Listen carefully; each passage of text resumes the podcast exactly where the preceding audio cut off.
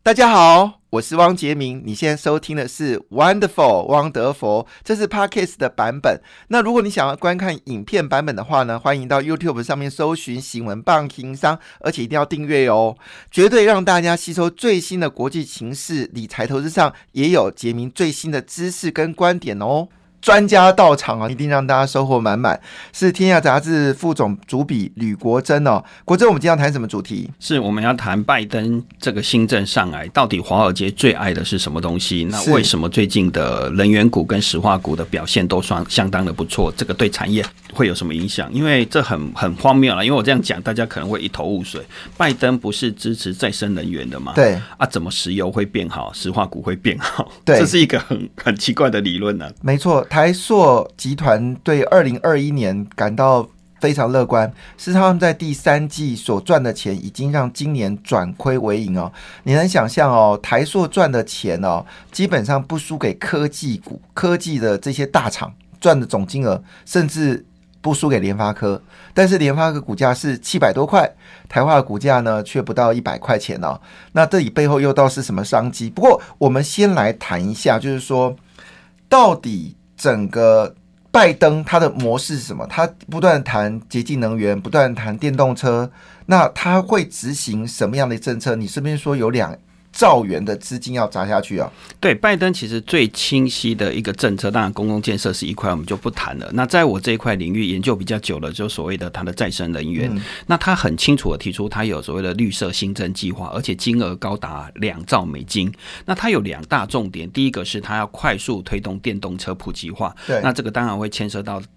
电动车这个产业以及充电站是还有储能这一块，当然储能会跟第二项它会有关的。它很明确的提出它的时间表是在二零三五年，美国要做到无碳发电。当然，所有的无碳发电不是所有的电力都无碳啊，它是碳中和的概念，就是二零三五年的时候，可能美国是没有用碳的。其实距离现在十五年，也就是说，它可能会大量用再生能源、太阳能、风力啊，以及储能这块。我必须要再讲储能这两个字，因为这才有解决方案。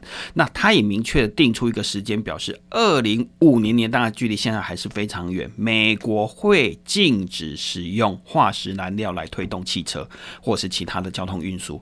就这个时间表是很清晰的。什么叫做化石燃料？就是它我们的大家习惯的，以后汽车真的不叫汽车，因为以前叫汽油推动的车子嘛。对，汽油就是化石燃料嘛，煤炭也是化石燃料嘛。那柴油也是的，柴油也是。那天然气呢？天然气其实也是一种化石燃料，所以我们要讲所谓的无碳发电，又回到。跳过那个杰明哥刚才问的那个问题，无碳发电这件事情其实天然气发电也算在有碳发电，是，所以必须要综合。对，所以等于说要 balance 这件事情，也就是说我可能再生能源比重要拉到百分之五十。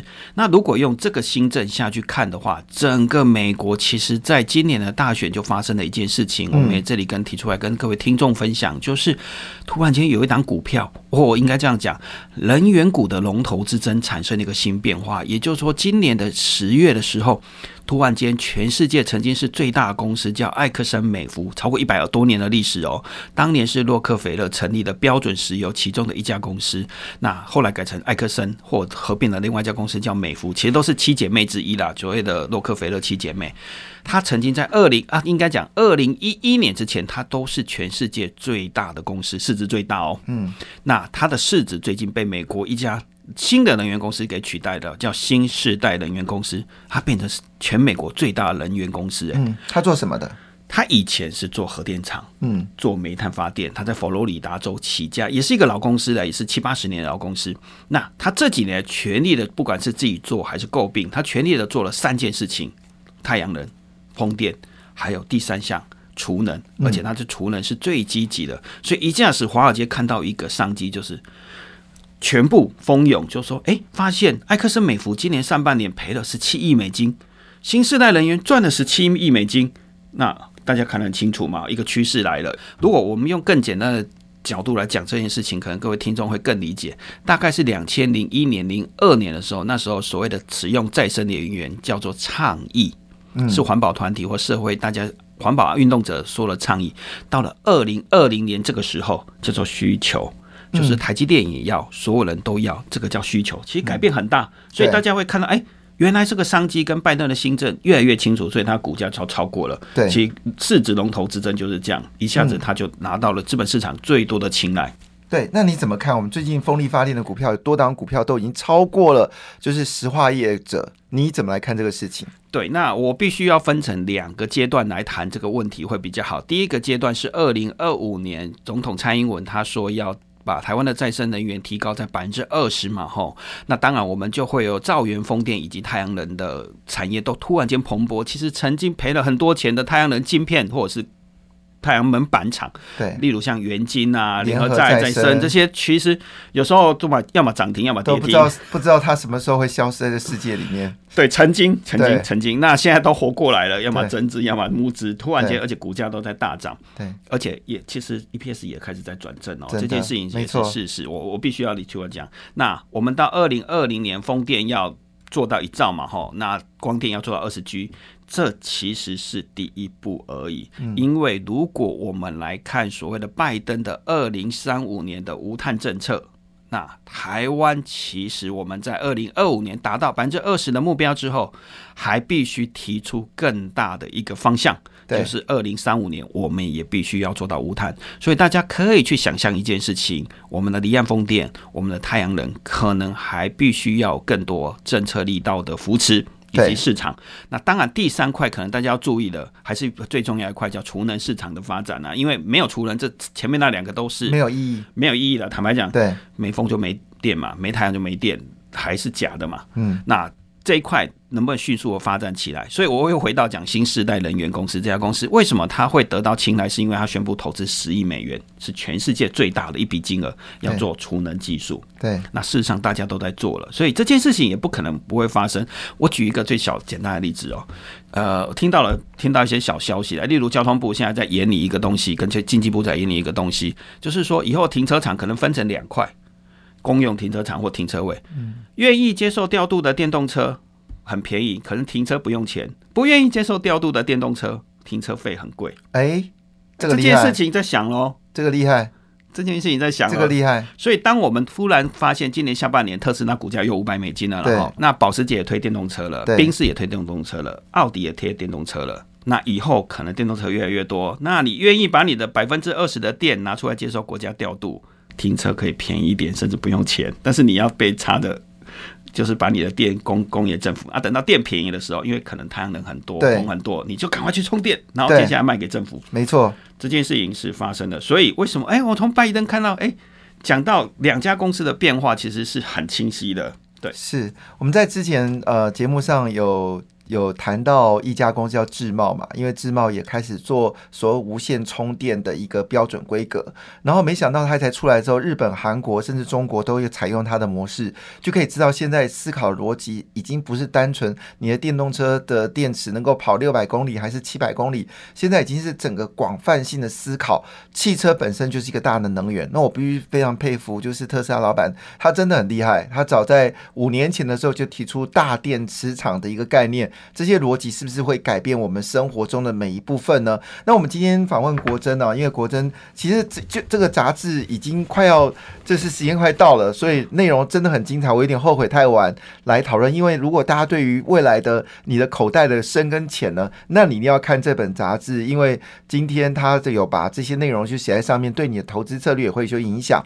那么它的标题是美国队长利用台湾哦，这个利是用力的利哦，不是不是那个利用的利哈。那而且特别事情是他这篇文章不是只有我们的财经的角度来看，它也包括产业、外交、投资，全都解析哦。好，那这期呢是七百一十一期哦，时间是到呃严格来说是十二月十五号，这个杂志这个时段就结束了哈，所以你还有段时间哦，这段时间有空好好看，跟你的财富绝对有些影响。那我们刚刚谈到的是拜登一上任，哪些产业是兴奋的？那刚才我们国珍也非常仔细告诉大家，这世界从所谓的倡议已经变需求。那我们看到台积电在今年八月份啊决定要风力发电的时候，说风力发电股跟太阳能股票全部浮底翻。但是没想到的事情是，这不是所谓的非基本面的上涨，好，叫不是无稽之谈，而是实质产在涨。也就是说呢，公布的财报出来，真的多家公司是由亏转盈，甚至有些公司获利是大幅成长。那当然，我们可以想，在这块领域里面有更多值得去探讨的议题，也是告诉大家，以后我们的风力发电不是现在一期风场、二期风场、三期风场，可能四期风场、五期风场、六期风场。以后中国对台湾最大的麻烦是如何避开风力发场，没有办法登陆，因为我当然是笑话，不过这也是可能的方向。像杰明最近去一趟彰化，我真的也有吓到。就是沿海的这个陆地风力发电呢，已经多到我比我想象的多。好，我因为我住新竹，我对风力发电本来就已经习惯有一根、两根、三根。但是我到彰化的时候，我是吓到，其实密集度非常快。那以后呢，变成是只要没有太大的这个所谓的沿海的养殖的地方，很可能都会装上所谓的海力风电。那我们知道现在。英国就非常成功了嘛，哈！英国的海上风力发电已经在它风电已经到四十到五十 percent 了。好，那么预估呢，这个数量会将来要冲到百分之百的风力发电，这是一个。我们从来以前都没有想到的事情，而正在发生当中哦。那接下来我们就要讨论的事情是说，川普落选，那么全球石化业就会恢复秩序吗？这也谈到你们下一期有个精彩内容，呃，先预告一下，我们下一期内容已经在写了。那有谈到了蔡英文的秘辛，蔡英文又看到了什么东西呢？呃，川普的一个落选之后，呃，这个是我们听众最不想听到的字眼，但拜登上台已经是一个事实，所以我们要思考一下，这个政治一直来在股票市场是一个很重要的选择。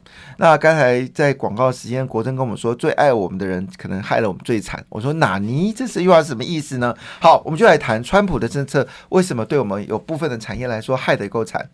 对，因为其实川普哈上任以来，严格来讲，他对于美国的石油业其实是一个非常正面或者是帮助非常大一个人。他例如他大力的补贴甚至鼓励所谓的美国开采页岩气，他也开放很多精力，包括到外海去探勘石油，甚至阿拉斯加开采石油，他是全力的鼓励。所以一下子美国从一个石油进口国变成石油出口国。那哇，那沙特、俄罗斯眼泪都流出来了。对，那它的石油产量一下子。在川普上任之后，我记得他是二零一七年去鼓励到阿拉斯加开采石油的。那严格讲啊，哈，我我都不能把所有的责任都推给川普。其实美国开采页岩气或包括油这一块是奥巴马做的，其实不是川普做的。但是川普一上任变本加厉，他的我去访问台说实话的董事长，他是这样说的：川普是说你要出口可以，我协助你；没有钱盖出口储运码头，我帮你找地，我帮你解决问题，我帮你协调。当然地不是他的啦，有的时候是州政府。那如果你缺管路。跨州我也帮你协调，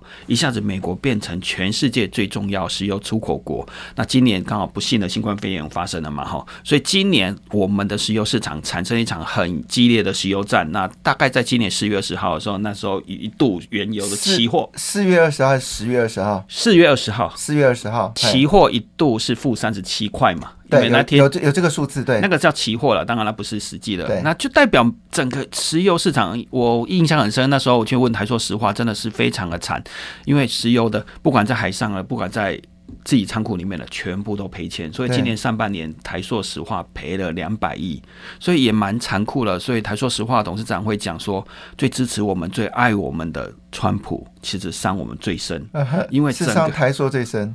对，当然也是然后他上半年赔两百亿，当然很痛啊。对，可是全球石化也其实也全部都赔钱，是因为两个点：第一个，油价越来越便宜。事实上，我们把一个线图跑出来，油价从八十跑到四五十，对，那是川普嘛？哈，那第二个是石化原料，美国的页岩油气，川普不仅是鼓励它生产，还鼓励它外销。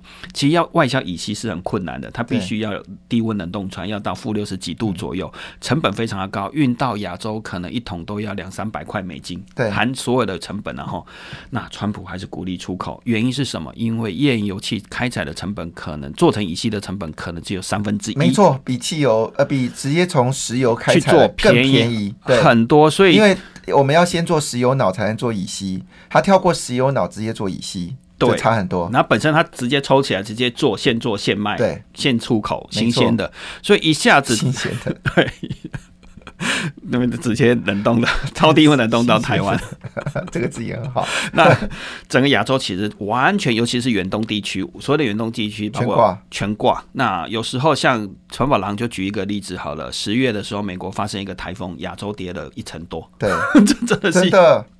真的是很衰的事情。没错，飓风在美国就跌的是亚洲。那纯宝郎就很开心的说：“哇，油价渴望恢复秩序，真的，所以才会有杰明哥说的说啊，原来。”明年的景气是看好的，石化业、石油业对明年预估，因为秩序会变比较好。他们讲这件事情，那美国的出口不要再增加了，对，那对于整个石化业的展望是变好的。坦白讲，所以我们不知不觉的时候，其实台塑四宝最近是反弹的非常剧烈。我们都在看联电涨多少啊，台电涨多少，但是如果你看到台塑四宝，才说啊。二晚没有赚到，但是你现在留意钢铁哈，因为最近钢铁的价格已经开始回升了，因为亚洲经济复苏需要大量的钢铁，这也是从来没有见过的事情。不过谈到这边哦，你刚才讲说爱我们最呃最深的人，常常是伤我们最重的人嘛哈，这在感情世界里面也是常常有的。但有换个角度来说，伤我们最重的反而是造成我们最大的受惠。其实我们都知道中国对我们是很不好，但是因为中国创造了武汉病毒，反而让台湾变得很好。你你很难去说啊！我我举个简单的例子，有一档股票在台达化，因为台达化这档股票很熟的原因，是因为呃这几年当中呢，有我很喜欢看一种股票，就看一些股票，它永远区间整理。比如说你讲三阳，我就是十九到二十一，好，你就是记得过二十一就卖，跌到十九就买。好，它就是个永远这个区间，那你就哎，这个你不要小看，一个月做个五次也不少钱哦，对不对？那像是这个台达化，它过去的价格呢就是七到十三块，好，你过十三块你一定要卖。好，跌到七块，你一定要买。然后你在一年呢，可以做个两三回哦，这个利润也很惊人。那像这样公司非常多，因为我们很喜欢在意这个公司。但是如果你按这个模式看台的话，你就是我们今年就死定了。为什么呢？因为你十三块卖掉之后，你后悔不得了，不得了，因为它倒过来三十一块，好，三十四块。那主要原因是因为上次我们有反润嘛，反润会这个问题，安全帽，安全帽的这个需求，所以台达化就突然之间逆转。那不是只有台达化，很多的这个石化类股也因为突然之间中国所创造的这个商机，我们赚到。到很多的钱，你说台湾现在那么重要，其实某种程度是因为我们台湾没疫情，好，所以换个角度来说，有时候是爱我们最深的，搞造成我们一些产业最惨。但是呢，最最找我麻烦的，有时候反而造成我们一些产业大发。其实我这么说一句话，台湾是这次武汉病毒最大的受害者。好，这个可能要持续一段很长的时间。好，所以这个很难讲。如果你谈政治，我讨厌中共；但是你讨论经济。中共还帮我们多忙，而且不要忘记了，华为是直接包机在台湾买晶片，所以我们在骂人的时候也要小心点，会骂到自己。好，当然我们就谈到这件事情，是川那这次川普已经确定他已经下台了，所以你估计未来整个石化业会恢复秩序吗？对，如果以原油来看的话，分成两块来谈，第一个是亚洲的秩序可能会越来越好，那对于整个亚洲来讲，会到二零二一、二零二二都会相对稳定。那有另外一个隐忧，可能我这里就提出来，就是。整个大家也可以看到另外一个趋势，就是所谓的。石油作为能源这件事情，其实是正在改变的，因为我们提到所谓的拜登未来是禁止化石燃料这件事情，对，所以全世界拥有最多石油一家公司叫做沙乌地阿美公司，全世界现在最大的上市公司，它正在发展一个新技术，叫做 COTC，直接把石油做成衣服，目标是这样了哈。以前的炼油厂可能是百分之二十做塑胶或做衣服、做台台桃花这样原料，可是沙地阿美这家公司正在做的所有的炼油厂。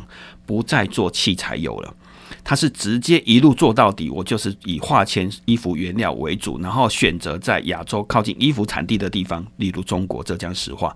所以一下子他扩了，例如他在浙江石化扩了叫做六千万吨，世界上第二大的炼油厂。另外一个在印度，那这些投资案总共有八个。然后他申请的专利已经超过五百个了，所以有一天可能很快的，在一两年内就会发生，就是石油炼油厂不是在炼汽油，不是提供能源，而是在提供工业原料。对，那这件事情跟碳排放就比较没有关系了。对，所以这件事情的改变可能会在一二。二零二一二二，所以石化业可能明年会好一点点，可是二零二二二三年可能有些隐忧。这个其实是工业园 I I E K 啦，或者些我们石化业者都非常紧张的事情。我就在这一刻先跟大家讲，所以明年可能会是一个好光景，油价稳定，台塑石化的利差很好，那它的获利也会非常稳定，会一直上来。可是到后年，可能大家要小心这件事情，世界的正在练做新的改变了。对啊，所以汽油这个产业很像是什么呢？就是呃，明天就要去跳楼了，但是今天却要大吃一顿，因为当全球变电动车的时候，汽油根本就已经是变成是完全没有任何存在的意义。那这么多的炼油厂，像我们最近还在谈，我们在非洲又挖到石油，我们可以高兴这一阵子。我都不太认为华信能源这时候会，呃，欢迎能源已经倒了，但中国这时候去抢我们这个石油，我觉得没有意义。中国其实也在积极发展所谓的替代能源，因为他也不希望。呃，他的石油变成是战略上的一个危险。那试想一件事，中国有一天摆脱了汽油这个东西，中国其实就不那么在意。不那么的在意南海，它变南海不是所谓的石油产地了，而是南海只是战略产地，整个战略的情况跟未来都不一样，所以就好像我们临别准备要这个赴死，但是我们现在却欢宴。现在很多的汽油业恐怕是这个样子哦。今天访问是天下杂志副总主笔吕国珍哦，那他今天在七百一十一期里面，两兆美元催生的拜登概念股，美国能源股哦要换头来做，这个标题绝却绝对是一个很关键点。有些股票现在上涨，可是。明日却没有明天，有些股票呢现在上涨，对不起，只是开始。那一些公司以前是跌到不行，你现在不敢买，但最后可能是变耀眼的明星哦。我们太阳能的这个电厂呢，比如说联合再生等等，他们早就已经转型了。他们现在跟中国已经不是应对应了，反而是另外的一个转型。其实转型的类型不是只有在电池而已，事实上包括利晶以前做低润，现在转型晶圆代工赚到吐。其实还有一档股票，其实股价蛮可怜，叫茂系。茂系以前也是做类似呃。记忆体的概念股，但是现在呢，它也华丽转身成所谓代工，但是却被低估了。所以到面对这样的一个大的局势改变呢，到底未来该怎么走，这件事变得非常重要。那我们来看一下拜登的绿色政策到底有哪些重点。对，你如果以拜登的绿色政策嘛，哈，他那那三块其实对于世界的变化是非常大的，包括第一个是所谓的电动车跟所谓的电动车普及这一事情，其实对于台湾来讲，真的是我们的电动车概念股还有储能相关的这一块，其实未来的发展还潜力很大。我们上一次提到了所谓的未来的所谓的车辆停车场，可能都要做不同的规划。那这一块可能会引申的是，我们会发现，我们台湾很多的产业都慢慢跨进这一块了，包括我们有很多在做充电站、停车场，甚至我举一家公司，可能大家都没有想过的，有一家公司叫拓联，但它不是上市贵公司了哈，可是它幕后的老板叫做光阳机车，可是这家拓联公司它做的是谁的？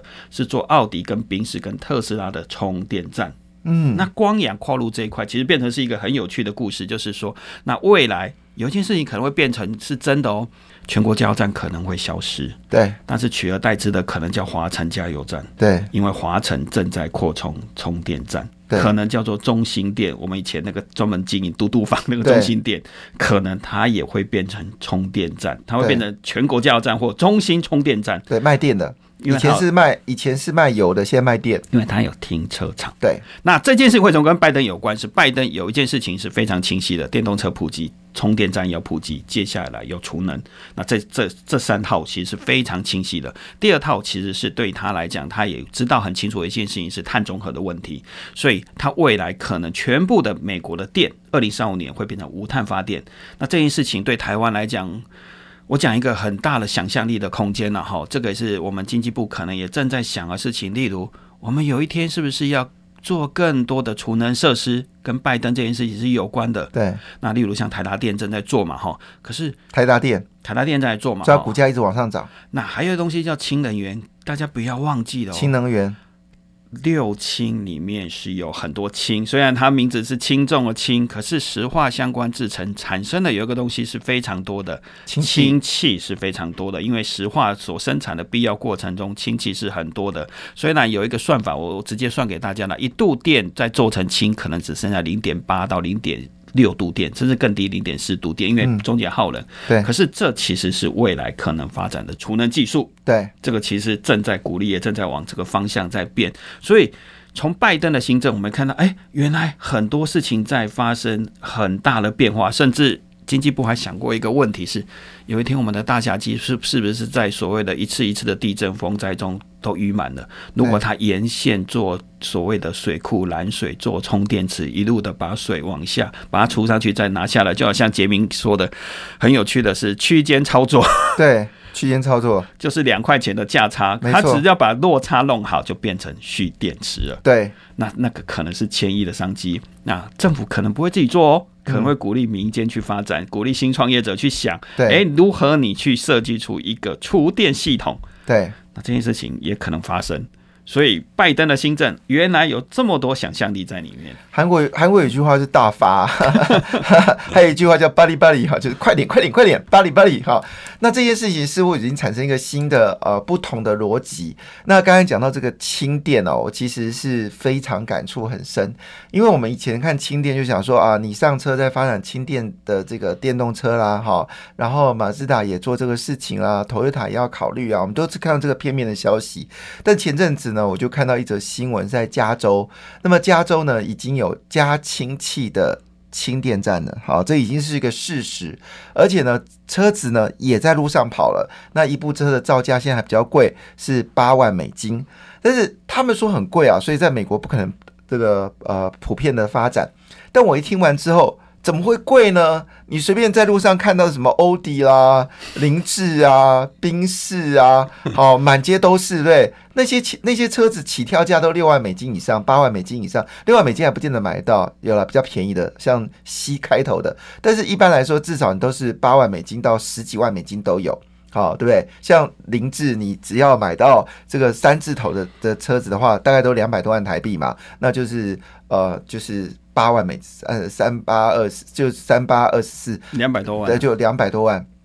好，那就是接近到八万美金，所以台湾要买这个氢电池的电呃电车，我觉得不是不可能的事情，所以这是另外一个逻辑。那如果今天在整个气电公司里面会产生气气的话，用氢气来发电，这也不是什么困难的事情啊。它产生的废弃物是水，它就是碳中和了。对如果用这个定义来对啊，，它就是碳中和。碳中和。所以这个逻辑再继续发展下去，你说中间有很多商机。那我当然我结论事情是，台湾似乎还没有看到氢加氢气的一个一个呃，就是资讯。你试想一件事情哦，我们现在电动车最重的地方是电池，是所以如果你把电动车电池拿掉，这车子会轻更多。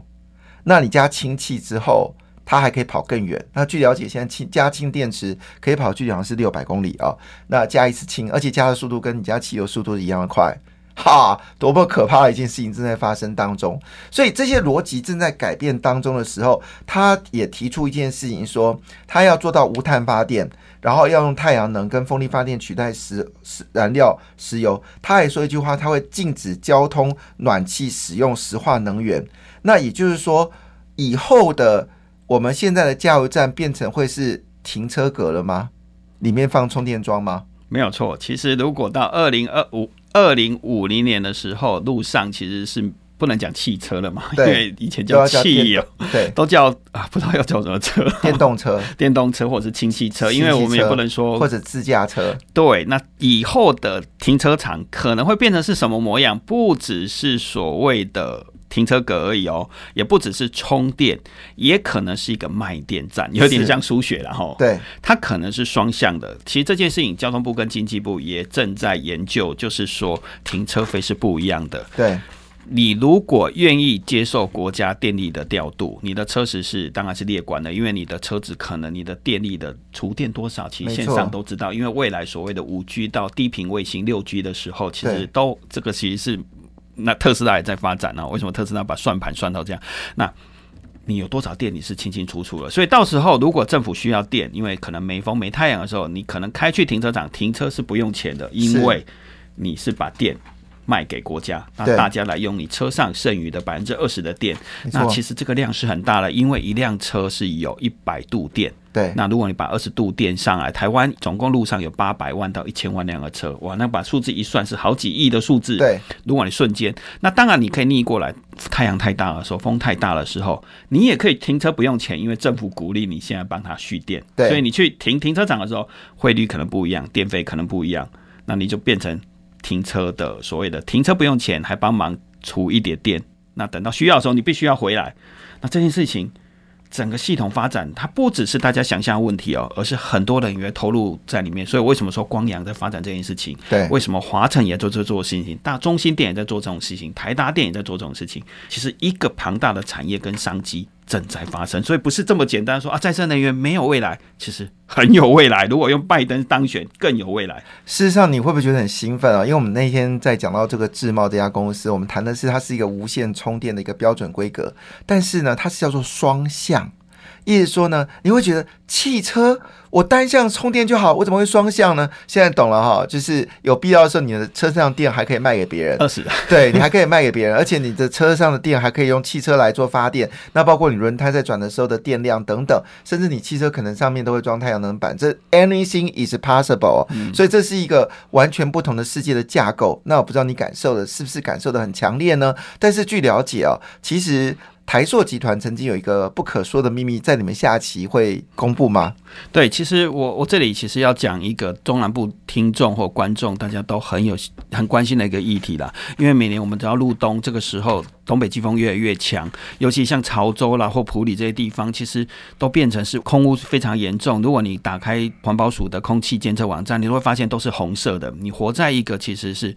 不太健康的世界，我坦白讲，那当然很多来源，包括中国飘来的，我们也可能，那包括我们自产的。可是很多人都喜欢去谈一个地方，叫做六轻，每次都讲六轻啊。还有个云林县长为这件事情还上电视嘞，对，就被我轰下去，他很不开心，就会说啊，是六轻造成空屋，因为毕竟他是全台湾最大的民营燃煤电厂，这件事情我们必须要承认了哈。对，所以有一件事情，其实台塑每年都被拿红旗抗议，或者是就跑去。卖掉或者要钱，跟他要钱。对，那他就讲了一个真实的故事，而且已经过了五年，他就觉得可以。很多台塑内部人就觉得拿出来讲，是二零一五年的时候，那时候五月，蔡英文的声势如日中天，那时候其实几乎可以确定他是可以当选总统的，因为那时候国民党连候选人是谁可能都还在换注，还没敲定了哈，也不知道是有点乱。那声势已经几乎去确定了。蔡英文在五月的时候突然通知台塑集团说，我要去六亲看看。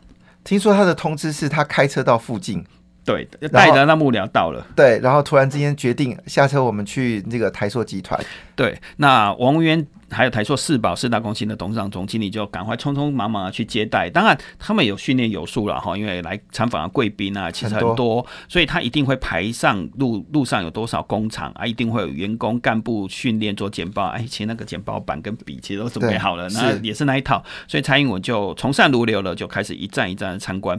可是走到麦寮港开始往回走的时候，因为最西部最西边是麦寮港，看完之后就开始回程到所谓的六轻的白宫会议室去开。座谈会了，对啊，会议室其实是在外面，它不在，它严格讲不叫石化产区，它其实是一个围墙了哈。对，所以当从麦寮港回到路上的时候，车子在开，游览车在开，因为只能坐大巴，大巴是那种游览车。蔡英文突然先说我要下车，哦哈，那大家就吓一跳，说啊，这那个我们要回去座谈了，你你这个时候我们也没有安排这个场给你啊。对，可蔡英文就说我要下车，那。台塑集团当然从善如流，或者是客随主便嘛，尤其尤其是他贵宾，他都下车让他走了，在厂区，所以他在台化的芳香厅三厂这个厂区走了大概一小段，那王文渊就陪在旁边。那走一段之后，蔡英文突然问他，王文渊说：“哎，那你工厂是关了吗？” 他直接，然后王文渊说：“啊啊，你怎么这样问？”然后蔡英文就说：“啊，我没有闻到味道，没听到声音啊。”对，我以为你是关的。哦，那那怎么开玩笑？怎么会关呢？好几亿，没错，那是印钞机。没错，对，好几年赚好几百亿，对，一年赚好几百亿。对，这个王文渊说没有啊，我们就是这样运转呢。对，哦，蔡英文听多少，上上车就回到。六亲的会议室嘛，我我把这个重点再拿出来，就是蔡英文说什么？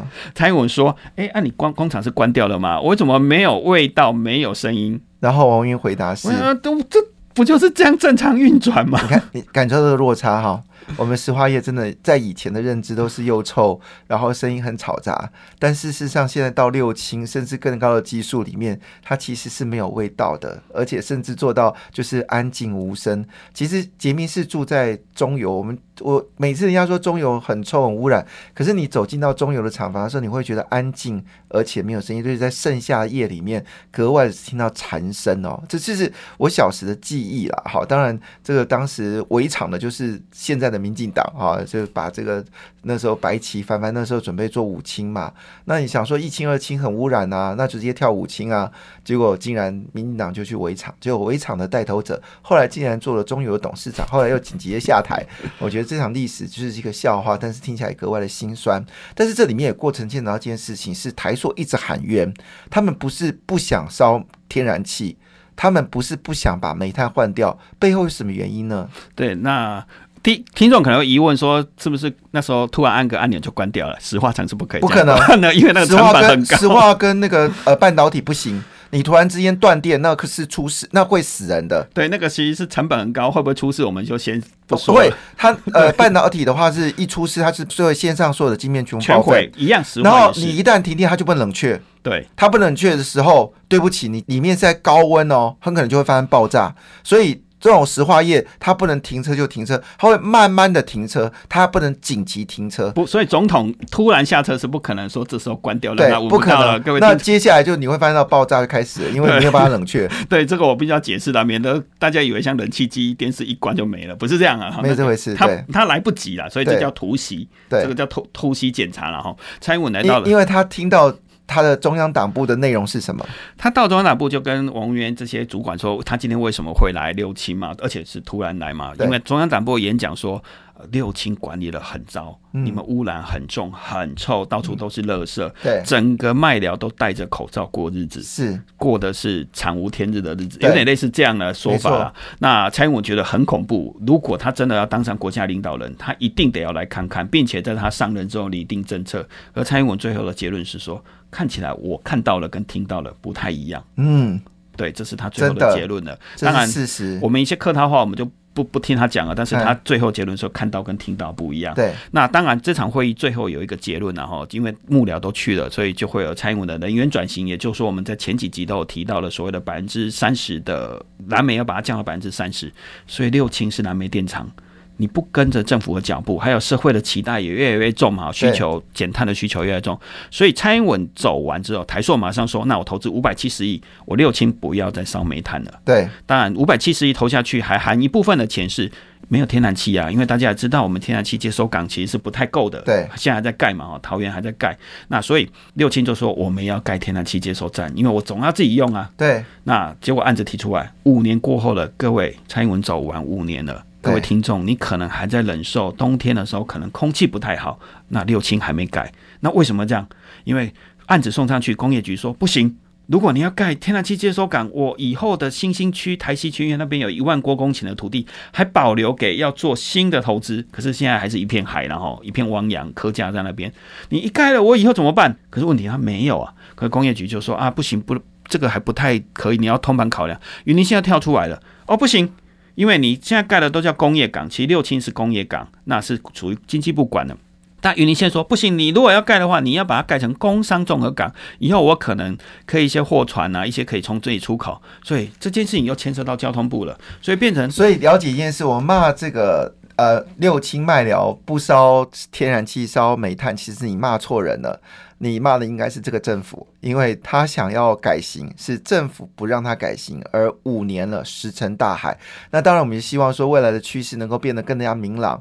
那也希望大家对于这一期的杂志充满信心，一定要去买哦。这个杂志是今年的呃这次七百一十一期，其实上次我们访谈就得到听众很好的回响。那这次的题目是两兆美元催生的拜登概念股，美国能源业换头做哪些股票很有机会呢？我们刚才也在节目上面有都谈到了，这是未来主流。不要忘记，厨电跟充电窗是改变未来整个能源供应的很大的要件。那今天非常谢谢我们国珍。谢谢。感谢你的收听，祝福你投资顺利，荷包满满。也请订阅杰明的 Podcast 的节目《Wonderful》，以及 YouTube 新闻棒情商的节目频道哦。感谢，谢谢。